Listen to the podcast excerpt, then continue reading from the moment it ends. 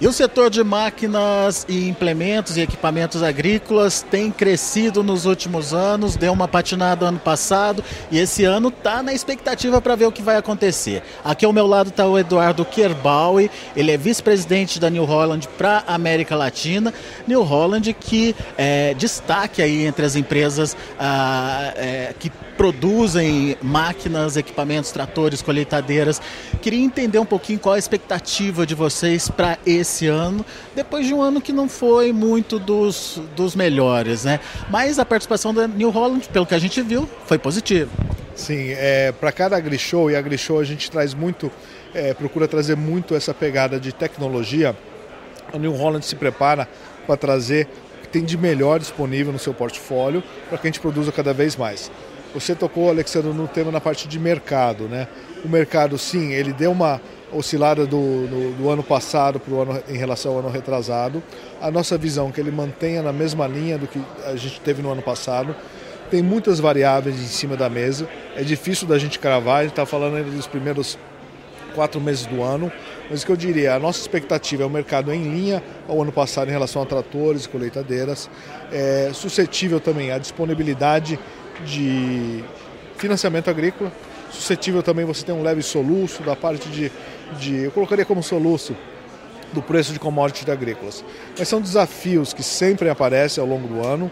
Não é de hoje que a gente começa um agri-show e com um pouco de incerteza em relação a um plano, um plano safra. Acho que isso já virou quase que uma, um, um, um caminho comum mas a gente espera que ao longo das próximas semanas, próximos dias, a gente tenha uma visão mais clara e das linhas de financiamento que permitam que a gente consiga atingir o mesmo nível de produção do ano passado.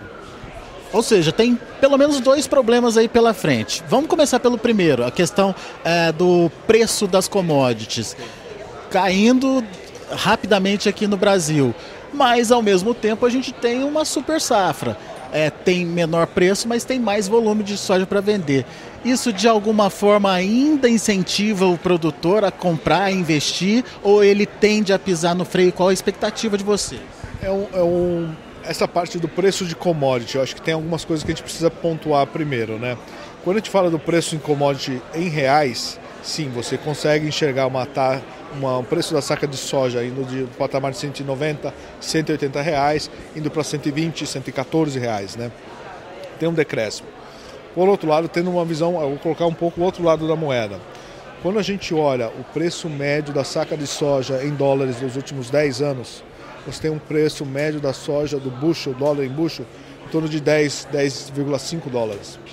Quando a gente olha o preço em dólares do bushel da, da, da soja, ela está navegando em, em, torno de 12 a 11. Então, apesar de você ver uma queda significativa do mercado em reais, por outro lado, em dólares, ela continua navegando. Outro ponto, outro viés que a gente tem que colocar nessa equação também, e acaba sendo até uma equação é, mais complexa. Você tem, por exemplo, que o teu custo de, de produção abaixou significativamente. Então não é só o preço da tua commodity que o nosso agricultor produz o, no, o custo de produção dele abaixou. Estão trabalhando em patamares menores de custo de produção e de venda. Qual é a conta que a gente sempre faz? É um negócio é, sustentável economicamente? A resposta sim é. Ela continua sendo agricultura. Qual é a tendência a médio prazo? A tendência a médio prazo é muito relacionada ao seguinte fato, Alexandre. O agricultor sabe que ele vai trabalhar com preços de soja e e de custo de produção, preço de venda e custo de produção, patamares mais baixos, a médio prazo, a nossa expectativa, a médio prazo eu falo fim do ano ou no próximo plantio, é que ele invista mais em tecnologia. Investindo mais em tecnologia, ele vai conseguir aumentar os seus ganhos. Essa é a expectativa que a gente tem dá um pouco de susto, faz parte do soluço, mas a médio e longo prazo a conta continua se fechando. Aliás, hoje a conta se fecha, ela continua se fechando, vai ter que tomar mais atenção em relação aos gastos.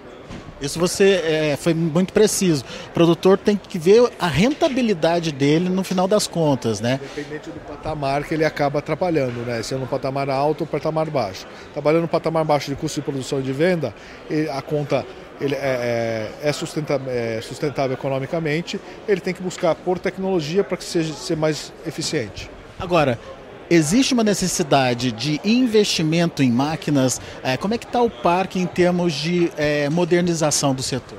Aqui tem casos e casos dos clientes, né? Tem cliente que procurou renovar sua frota no meio de uma pandemia, tem que não, acabou não encontrando tudo, tem cliente que acabou encontrando tudo, tem cliente que ao longo, após o término da pandemia, está conseguindo fazer a renovação da sua, é, da sua frota, ou seja, você tem um patamar bem de diferentes perfis de agricultores ali.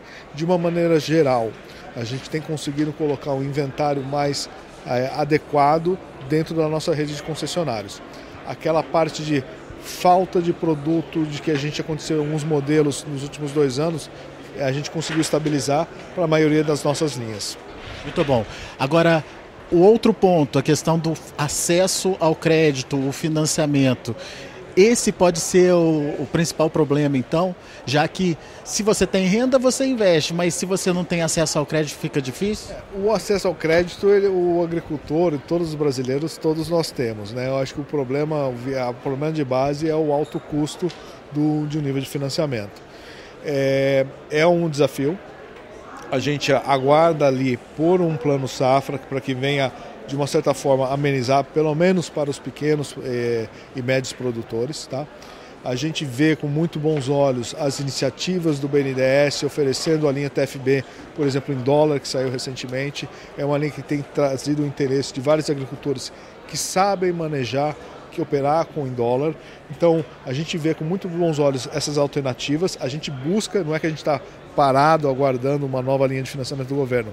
A gente busca por linhas alternativas. O limitante que a gente encontra é o custo do funding, é o custo da, da captação do dinheiro pela taxa de juros. E a gente também aguarda um posicionamento em relação ao plano safra. Muito bom. Só para a gente encerrar, tendência, né? O que, que vem por aí? É, a sustentabilidade foi um tema bastante em pauta nessa coletiva de hoje. Olha, a sustentabilidade, a Neon Holland, ela vem buscando, é, desde 2002, a gente busca uma marca líder em energia limpa. Acho que a gente está vendo hoje aqui nesse AgriShow, na pegada desse ano, é um pouco da é a consistência de ter trabalhado por mais de 20 anos numa estratégia sólida, robusta.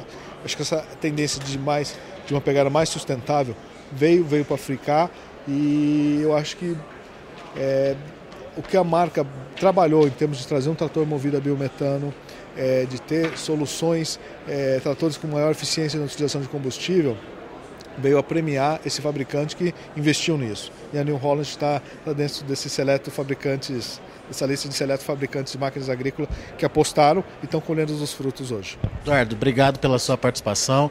Daqui a pouco a gente volta com mais informações e outros destaques direto da AgriShow 2023.